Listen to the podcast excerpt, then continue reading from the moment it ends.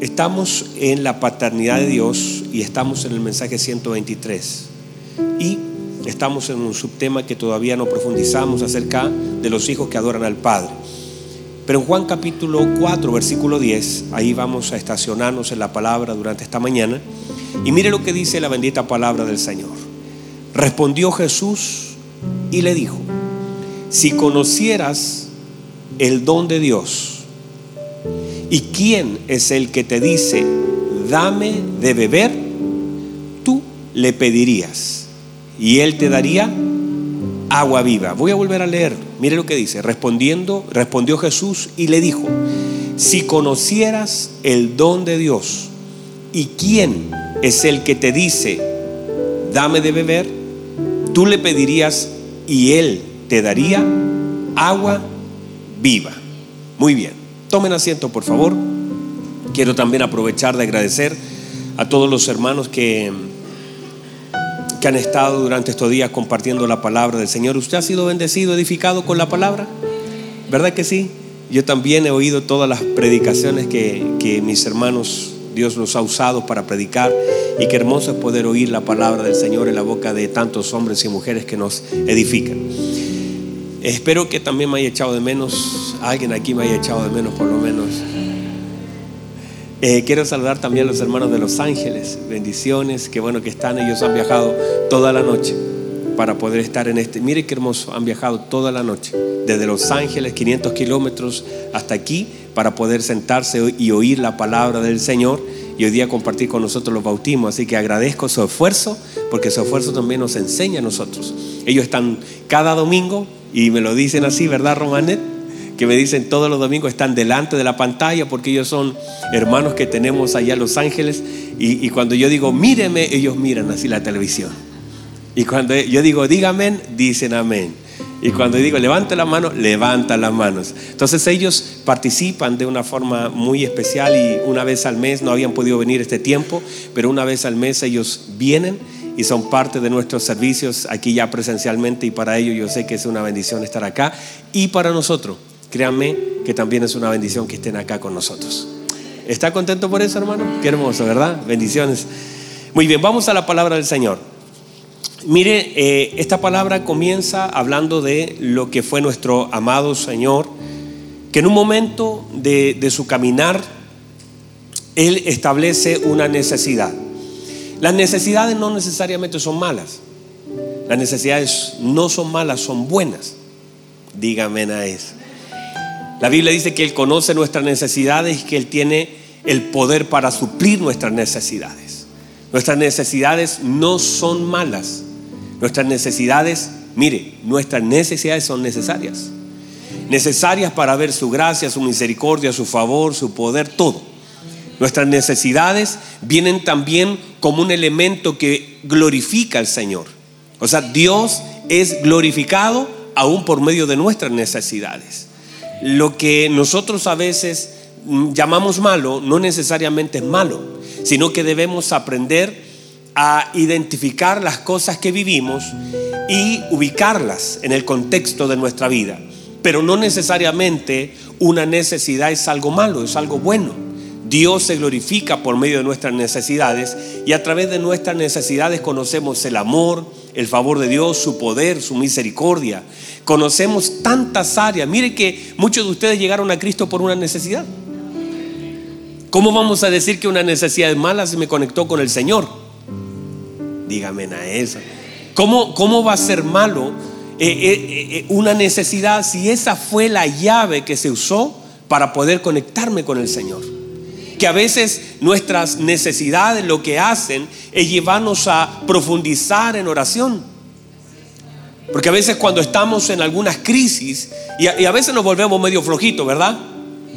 Para orar, para buscar al Señor, y a veces una necesidad de nuestra vida es una forma de cómo conectarnos con el Señor y esa crisis a veces vemos el amor del Señor, la gracia, la misericordia, el favor, todas esas cosas que eh, sin esa crisis no podríamos conocer más profundamente a Dios muchas veces. Pregúntele a Job. Job dijo, ahora conozco que tú todo lo puedes, que mi pensamiento no lo puedo esconder. Hablaba lo que no entendía. De oídas te había oído, más ahora mis ojos te ven, yo te voy a preguntar y usted me va a responder. Y todo lo que él en un momento fue una necesidad, lo llevó a conocer más profundamente a Dios. Entonces, cuando entendemos que nuestras necesidades no necesariamente son malas, sino que son necesarias.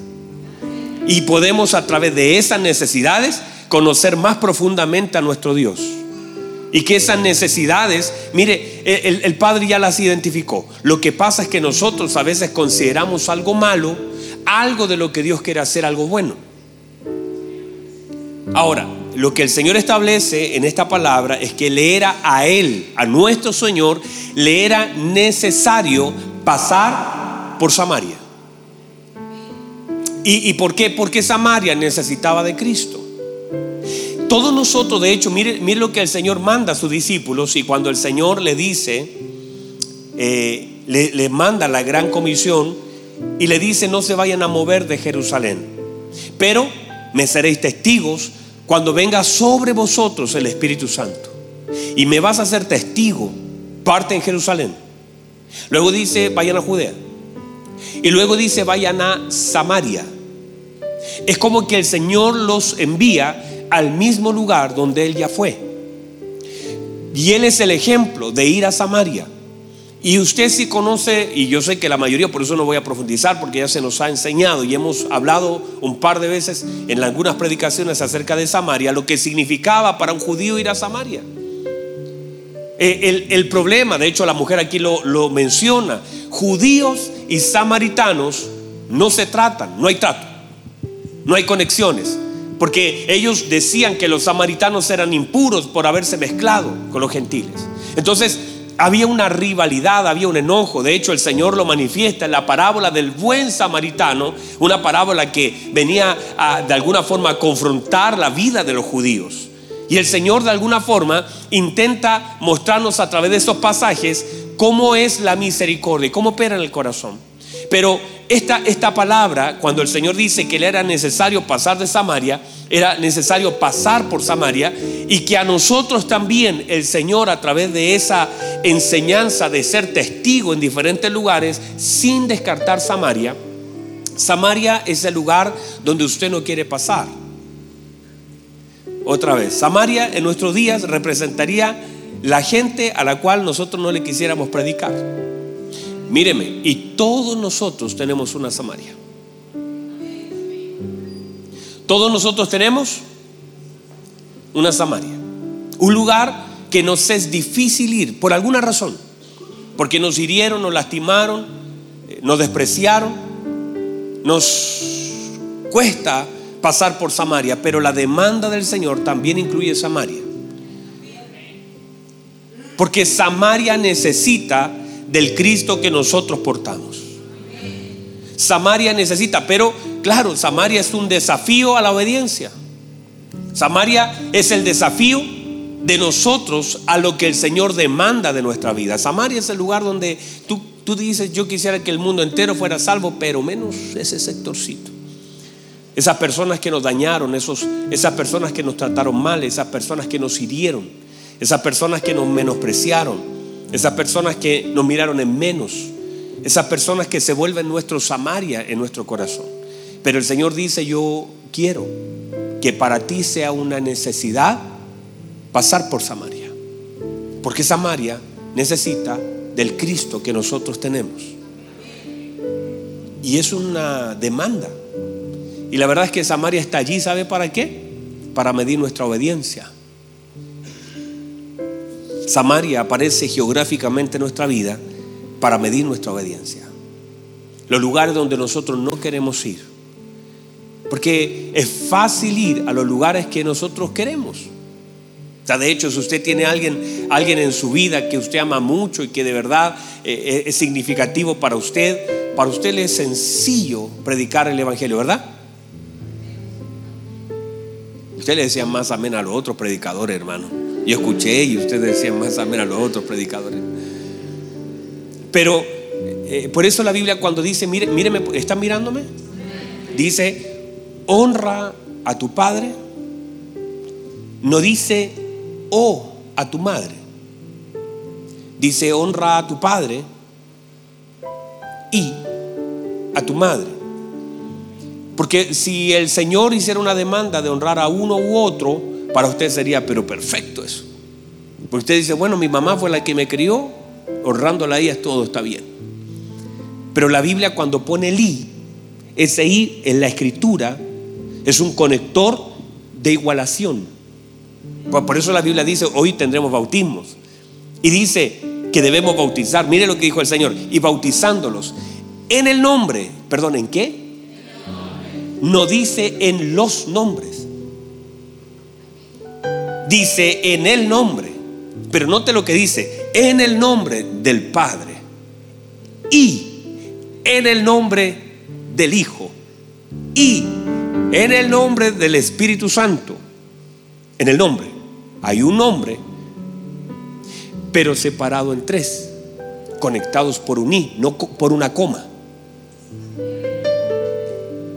Entonces, cuando la Biblia dice honra a tu padre y a tu madre, es como que establece. Hubiese dicho ya los padres está bien, pero el Señor establece un sentido de que para usted, porque a usted le es fácil honrar a aquella persona que le ha hecho bien. ¿Verdad que sí? Otra vez, ¿le es fácil honrar a una persona que le hace bien? Claro que sí. Pero de pronto el Señor dice, quiero que honres a tu padre, que fue extraordinario papá, y también honrame a tu mamá. Y ahí la cosa se nos vuelve compleja, o al revés. Pero es la demanda del Señor. Todos tenemos una Samaria. Míreme, y nos es necesario y no pasar corriendo. No, porque sería re fácil pasar, ¿cierto? Esa palabra le es necesario. Es una palabra que hace una demanda sobre nosotros. Y todos nosotros tendremos una Samaria que necesita oír lo que el Señor ha hecho en nuestro corazón y mide en nuestra vida la obediencia. Samaria viene a medir madurez. La Samaria delante de nosotros está midiendo si estamos o no estamos. Si somos capaces de pasar por aquellos lugares que quizás nadie más quiere pasar. Y quizás la única oportunidad que tenga Samaria es usted y soy yo. Samaria necesita de alguien que tenga la capacidad de obedecer. Dios quiere bendecir a Samaria, pero necesita uno que esté dispuesto a obedecer, negarse a sí mismo y cumplir la palabra del Señor. Samaria, ¿ya, tiene identificado su Samaria? Ay, algunos se ríen, saben. Tienen clarito geográficamente que es Samaria para usted. Y Samaria necesita de Cristo. Samaria está perdida. Samaria no está adorando lo que quiere, está pensando lo que quiere y necesita Samaria oír la voz de Dios a través de nosotros. Diga amén, diga gloria a Dios, diga algo, diga, bueno, vamos a ir a Samaria a dar una vueltecita. Mándele un mensaje a Samaria. Dígale, Dios te ama, Samaria. Porque en Samaria, el único pecado de Samaria es que no conoce al Señor. Por eso ellos dicen, nuestros padres adoraban acá y mire lo que le dice el Señor, ustedes han adorado lo que no conocen.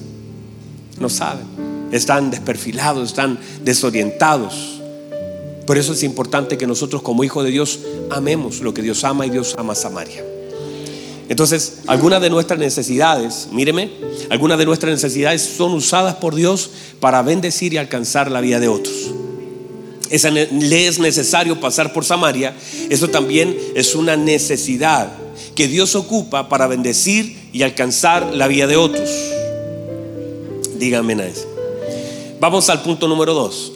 Quiero solamente tocar tres puntos importantes esta mañana y, profundizarlos. Número dos, la Biblia dice que el Señor se sentó cansado del camino junto al pozo. Eh, mírenme por favor y quiero quitarles un poquito de peso en eso. El cansancio es normal. Dígame, diga. ¿El cansancio es? El cansancio, mire que yo vengo como alegre a predicarle, hermano. ¿El cansancio es qué? El cansancio es normal. E, el cansancio es normal, pero no es limitante. O sea, el cansancio es natural, pero no puede condicionarme.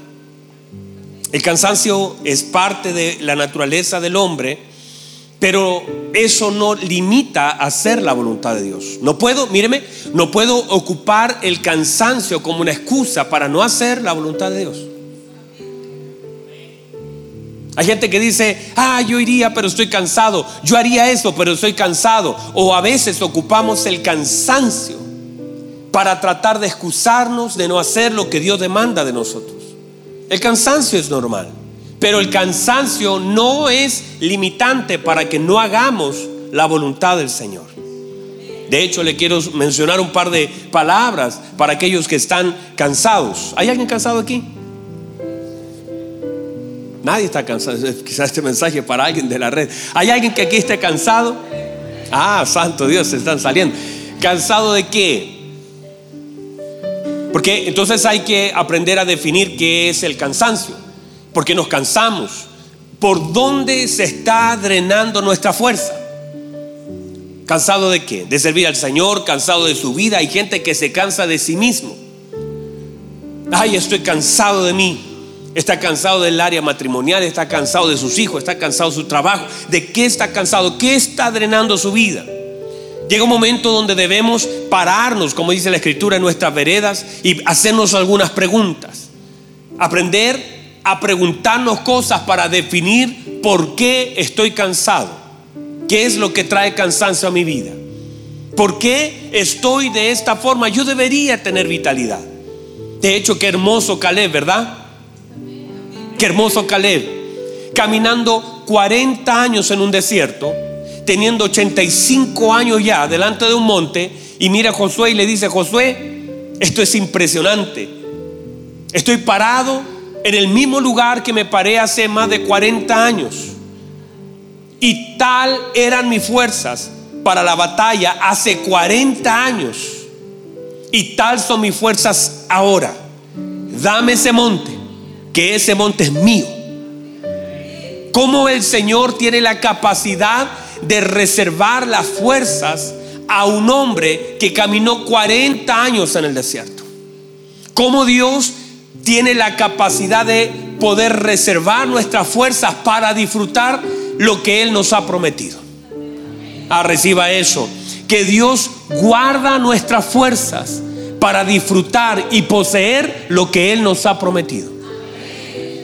¿Qué sentido tendría que Josué llegue con un bastón a aquel monte? para ver el monte, pero no disfrutar de la promesa.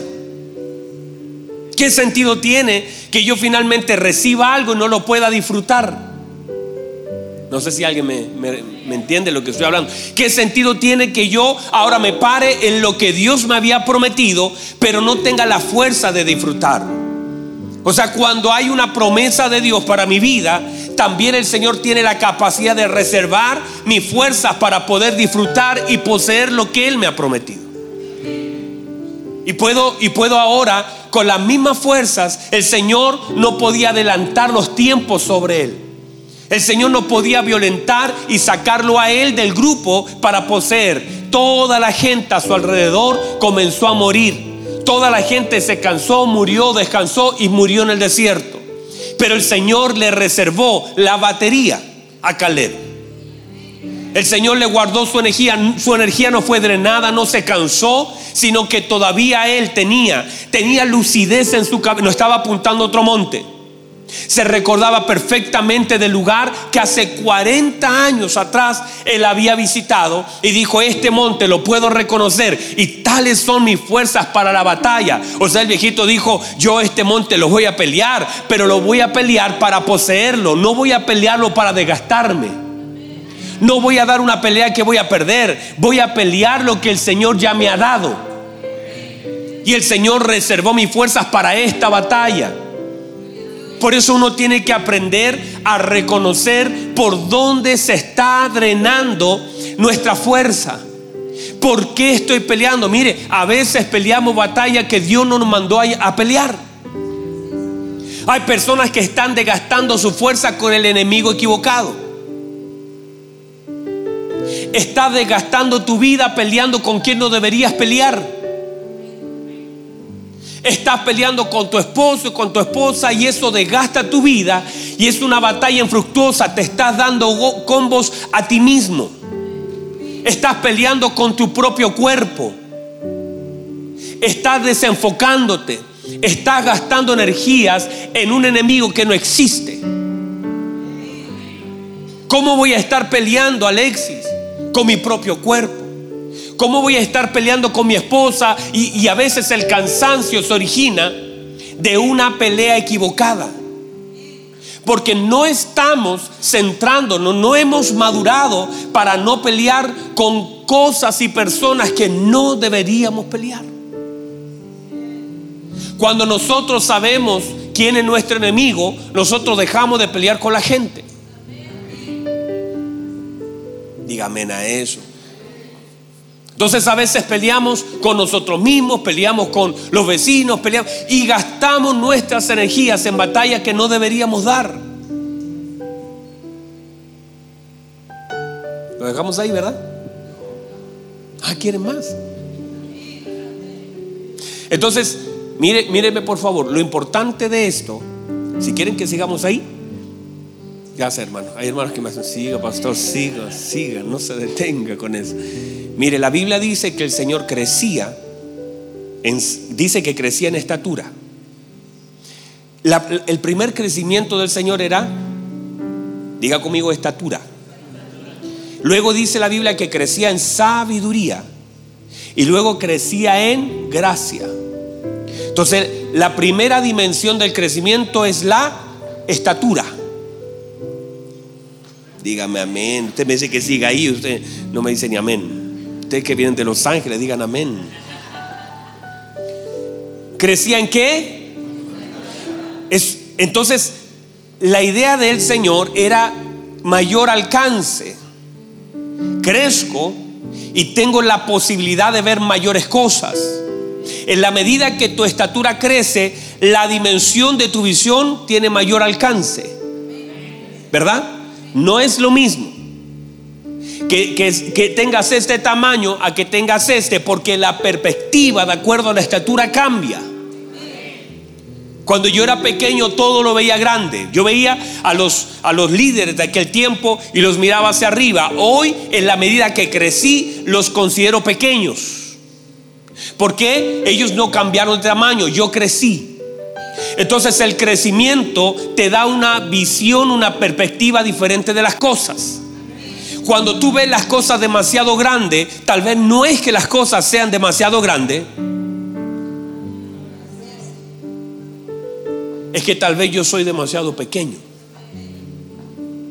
No sé si alguien lo puede recibir. Cuando la gente empieza a decir el gigante Goliat, el gigante Goliat está hablando no de que sea tan grande, sino que ellos se están viendo a sí mismos demasiado pequeños. Cuando los espías llegaron a la tierra prometida, ellos dijeron, a sus ojos nosotros éramos como langosta. No es que eran langostas. Y no es que los hijos de Anac medían 500 metros. Es que ellos tenían una mentalidad muy pequeña porque habían vivido 430 años de esclavos. Y cualquier enemigo que se levantara cuando, mire, cuando usted, a mí me pasó hace un tiempo atrás que iba a saludar a un niño. Y le dije, eh, y dice así con la mano, inmediatamente el niño se asustó. Identifiqué que cualquier cosa que yo hiciera para aquel niño iba a ser como una amenaza. Es como aquellos perritos que han sido golpeados tantas veces que cuando usted los llama, basta con temor, avanza con temor porque han sido tan golpeados, tan heridos, que aunque uno los quiera llamar para acariciarlos, ellos los consideran una amenaza. Y cuando el pueblo de Israel durante tantos años vio el látigo, vio la esclavitud, vivió lo que es la opresión de, de Egipto sobre ellos, cualquier cosa para ellos sería grande, sería difícil, sería imposible. Cualquier problema no sabrían cómo, cómo responder a él porque eran pequeños. el Señor llamaba a Moisés al monte para que su perspectiva cambiara, para que su visión cambiara. Entonces hay un momento donde nosotros necesitamos crecer. La estatura te da mayor alcance. La estatura te da una perspectiva diferente.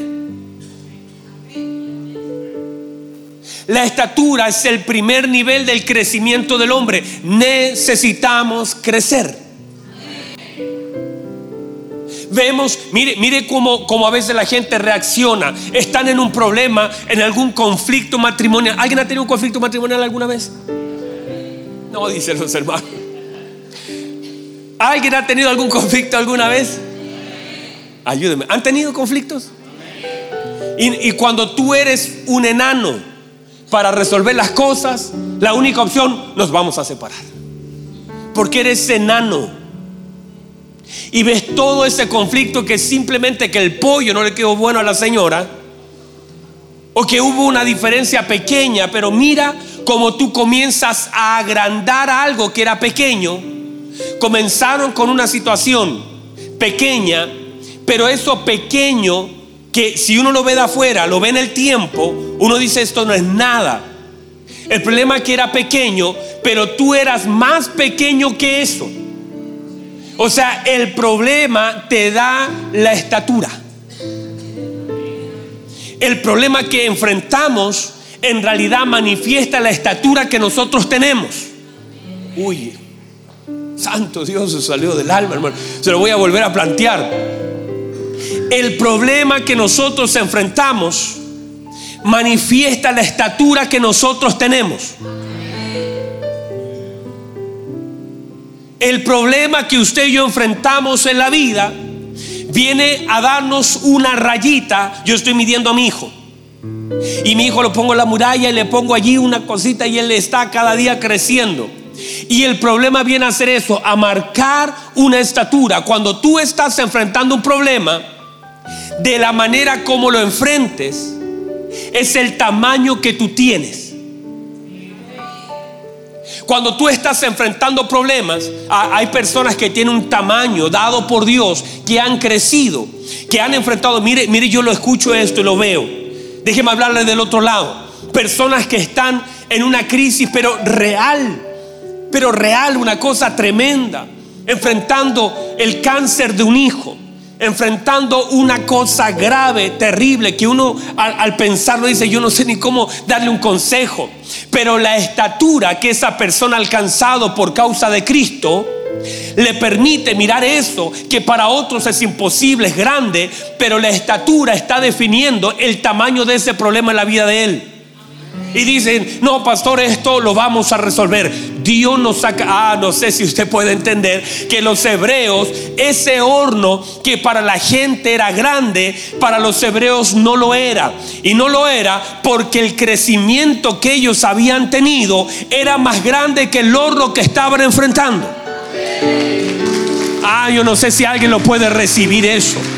El tamaño de la estatura de ellos era más grande que el horno que ellos mismos estaban enfrentando. Por eso cuando se pararon dijeron, no es, mire lo que le dicen al rey. Estaban enfrentando algo que era terrible, que era una de las muertes más trágicas. Estaban enfrentando una acusación terrible de no doblar su rodilla delante de una estatua y ellos estaban allí. El horno estaba delante de ellos el rey mismo viene a confrontarlos y a decirle, así que ustedes no se van a arrodillar delante de mi estatua. Bueno, sepan que si no se arrodillan, los voy a meter al horno de fuego. ¿Qué van a responder sobre eso? Y ellos miraron el horno hacia abajo y dijeron, oh rey, no es necesario que te respondamos sobre este asunto. Porque esto es tan pequeño no vamos a responder equivocadamente en cosas pequeñas. Ah, no sé si alguien lo puede recibir. Es tan pequeño que no voy a gastar mi tiempo peleando por cosas pequeñas. Porque este horno no se compara a la fe que yo tengo de aquel que me puede librar. Ah, reciba eso. este horno es tan pequeño. Ah, el rey dijo, bueno, les voy a incrementar el fuego. Y el rey incrementó el fuego y dijo, pónganle más leña a la cosa y dice que lo calentaron siete veces más de lo habitual y le echaron leña y lo, tanto así que la gente que le estaba echando leña y aquellos que extendieron su mano fueron consumidos por el fuego. Pero aunque ellos incrementaron el fuego, ese incremento del fuego no fue un incremento al tamaño de su confianza. Ellos eran tan grandes en fe, tan grandes en confianza, tan grandes, eran tan grandes que ellos seguían viendo el horno de fuego como un, fósforo encendido. No es necesario que respondamos sobre este asunto. Mire lo que dicen. Nuestro Dios puede librarnos. Y si no nos libra, tampoco nos vamos a arrodillar. Así que nos da exactamente lo mismo cuántas veces caliente en este horno. Porque no estamos dispuestos a pelear por, por cosas pequeñas. No sé si alguien logra entender lo que estoy hablando.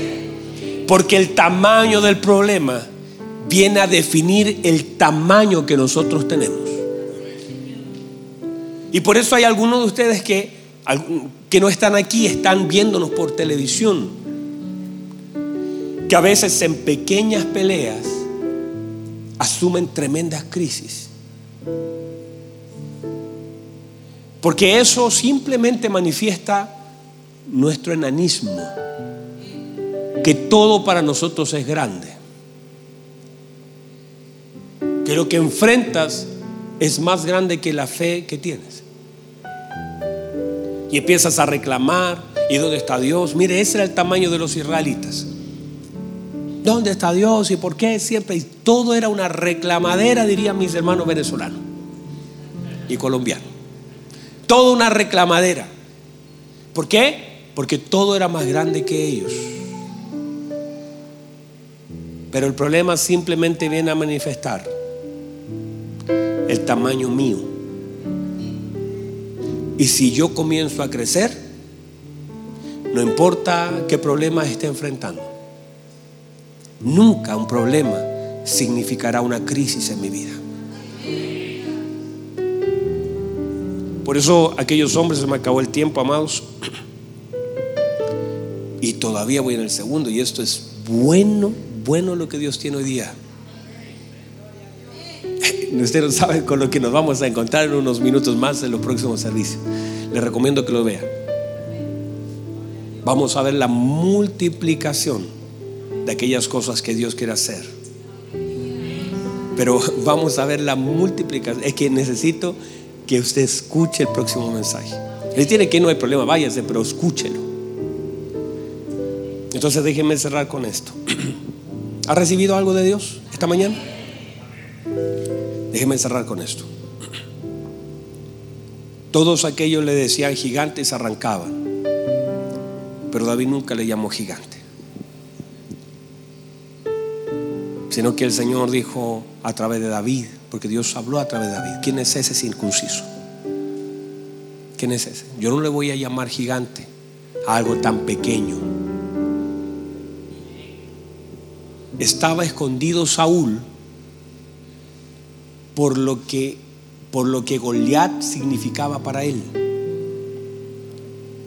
Y mire lo que Saúl compara a David y le dice, no podrás tú con él, porque él es un hombre de guerra desde su juventud. Porque a veces el problema que tú enfrentas, tú le das una autoridad que no tiene Tú asumes cosas que no son. Porque a Goliat no le llegó, perdón, a Saúl no le llegó el currículum de Goliat. Lo más probable es que era primera vez que Saúl veía a Goliat. Pero él le dio una autoridad sobre sí mismo, la cual no tenía. Pero el miedo, el temor comienzan a jugarnos en contra. Y comienzas tú a darle una autoridad al enemigo que no la tiene y lo comienzas a ver tan grande y comienzas a ver tus opciones tan pocas Y por eso la voz de Saúl representaba a todo un pueblo. No podrás ir tú. Porque él es un hombre de guerra de su juventud, es un gigante, es grande. Mira su lanza, mira su escudo. Y tú eres solamente un muchacho. ¿Cómo vas a ir tú? Y entonces ahí David dice, no, no se vaya a equivocar, usted me está midiendo mal. Porque la gente nos mide mal. La gente te mira y dice, ah, pero si solamente, solamente es una persona, ¿qué puede hacer una persona? ¿Qué, ¿Qué va a hacer? Es solamente un niño, es solo un hombre. La gente decía, ayer al pastor, las ovejas serán dispersas. acaba el problema. Lo matamos, acabó el problema. Pero lo mataron y todo eso comenzó a crecer. Pero la gente nos mide mal. La gente te ve y dice, bueno, es un hermanito de la iglesia. No saben. No saben. No saben lo que Dios puede hacer con un hombre que le crea al Señor. Con una mujer que confía en Dios. La gente comienza a medirnos mal. La gente, tú eres un muchacho, dijo. Tú no puedes decir, no puedo ir. Me está midiendo, está viendo lo que, lo que ve por fuera. Pero hemos aprendido que un hombre de Dios no se mide por fuera, se mide por dentro. Hay tanto depósito de Dios al interior de nosotros. Que usted me ve por fuera, usted no ve nada. Usted ve un hombre, un joven hombre, un flaco hombre. Dígame, por favor. Me estoy, me estoy esforzando. Pero lo que llevo por dentro es más grande que lo que la gente ve por fuera. Usted ve y a veces una abuelita, pero esa abuelita lo que lleva por dentro es tanto más grande que lo que la gente ve por fuera. La gente veía a esa ancianita llamada Ana en el templo todos los días y llevaba, lloraba y la Biblia dice que servía al Señor con oraciones y ayunos en el templo. Ella fue la primera mujer que abraza al Señor y que profetiza sobre él.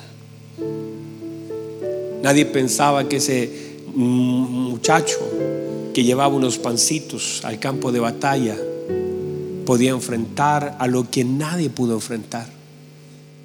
Porque la gente vio lo que estaba delante de sus ojos. Pero él se enfrenta, él dice, no me vayas a juzgar mal.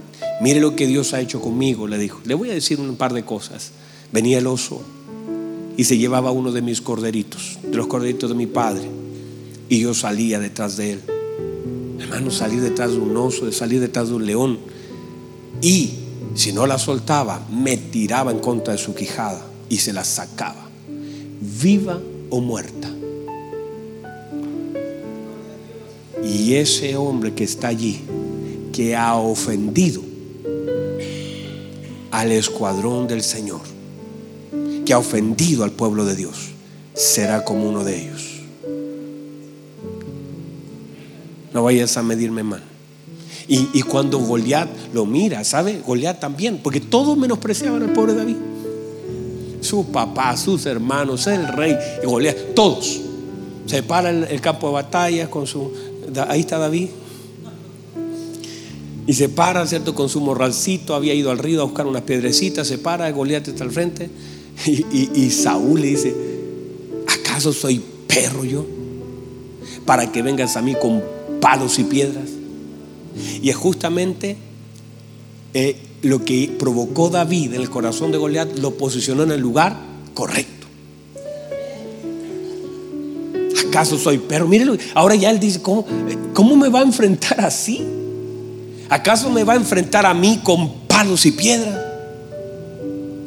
Y es que eh, todos veían de forma equivocada, porque todos medían por fuera.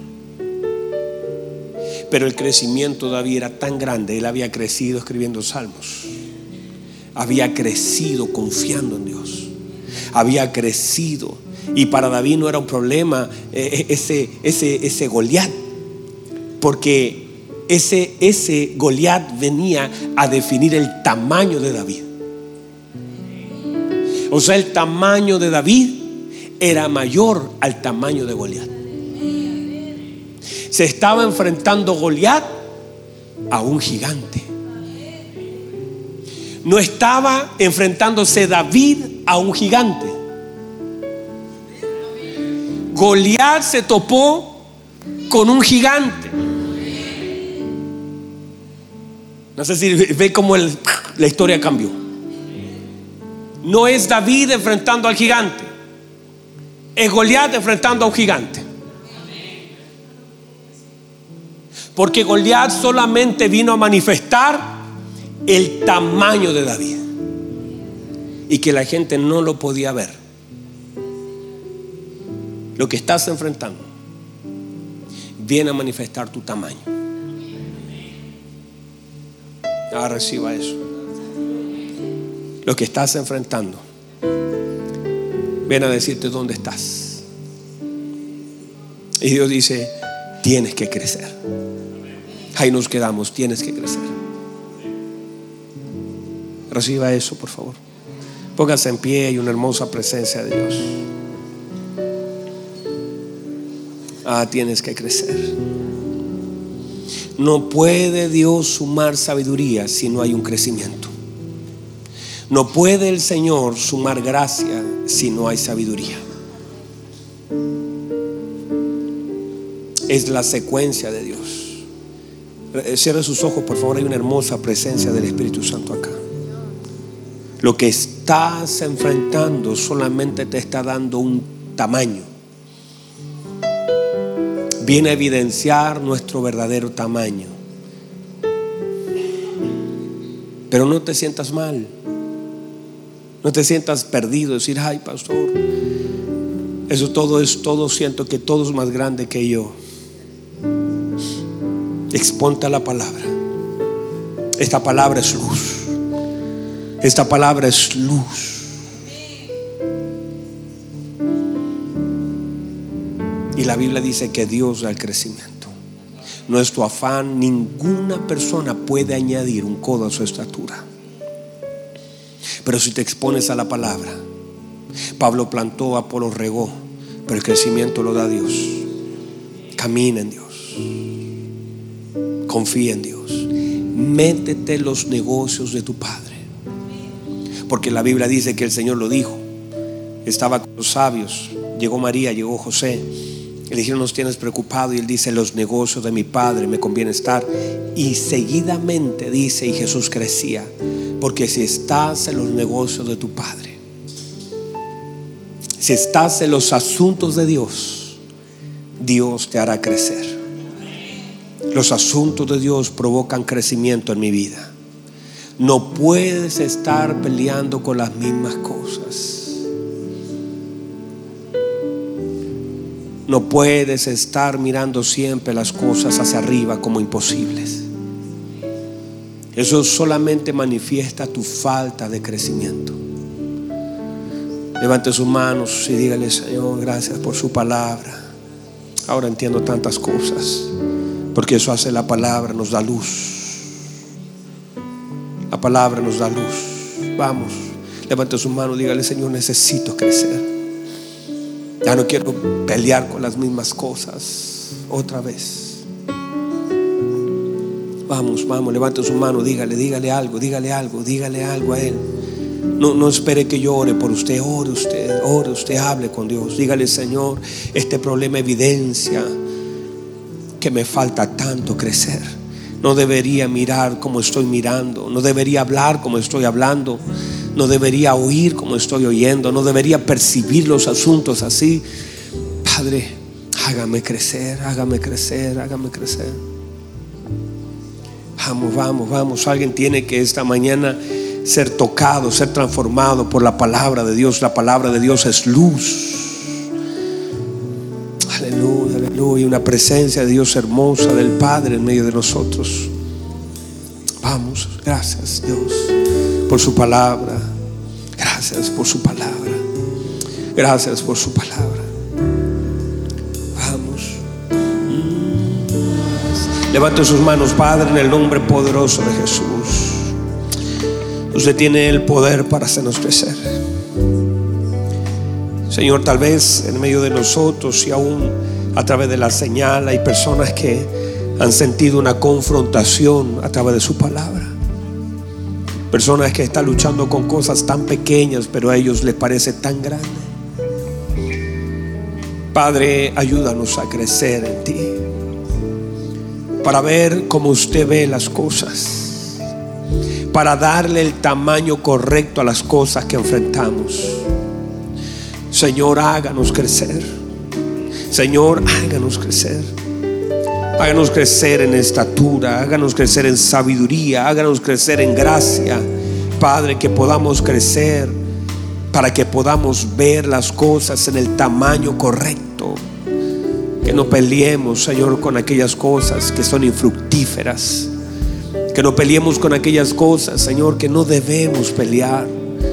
Enséñanos a pelear las batallas correctas. Señor, a dar, Señor, dirección a nuestras batallas. Como el apóstol Pablo dijo, yo he peleado la buena batalla. Yo estoy peleando con gente. Señor, enséñenos a ser sabios para determinar con sabiduría nuestras batallas que debemos pelear. Y no de gastarnos en aquellas cosas que usted nunca quiso que nosotros peleáramos. Padre, si hay alguien aquí, Señor, que tenga falta de sabiduría, su palabra dice, pídale a Dios, el cual, el cual dará abundantemente y sin reproche, pero pida con fe, no dudando. Y así pedimos, Señor, pedimos en la dimensión de la fe, creyendo, Señor, que usted nos dará, nos dará más, mucho más. Padre, lo necesitamos en este tiempo con mayor fuerza, lo necesitamos sobre nuestra vida, lo necesitamos sobre nuestra familia, lo necesitamos sobre nuestra casa, lo necesitamos, Señor. Gracias, gracias por todo lo que usted nos da. Gracias, amado Señor, gracias, gracias. Quiero darle gracias por esta palabra que es sembrada sobre nuestro corazón y que usted pueda sumar el entendimiento a nuestra vida. Gracias, Señor amado. Gracias, Señor. Le damos gloria y honra a usted porque usted se lo merece. Y sé que esta palabra es luz y la luz hace retroceder toda tiniebla. Así lo creemos, así confiamos en el nombre de nuestro Señor Jesucristo. Amén y amén. Denle un fuerte aplauso al Señor. Vamos a honrar al Señor con nuestras manos. Gracias Señor.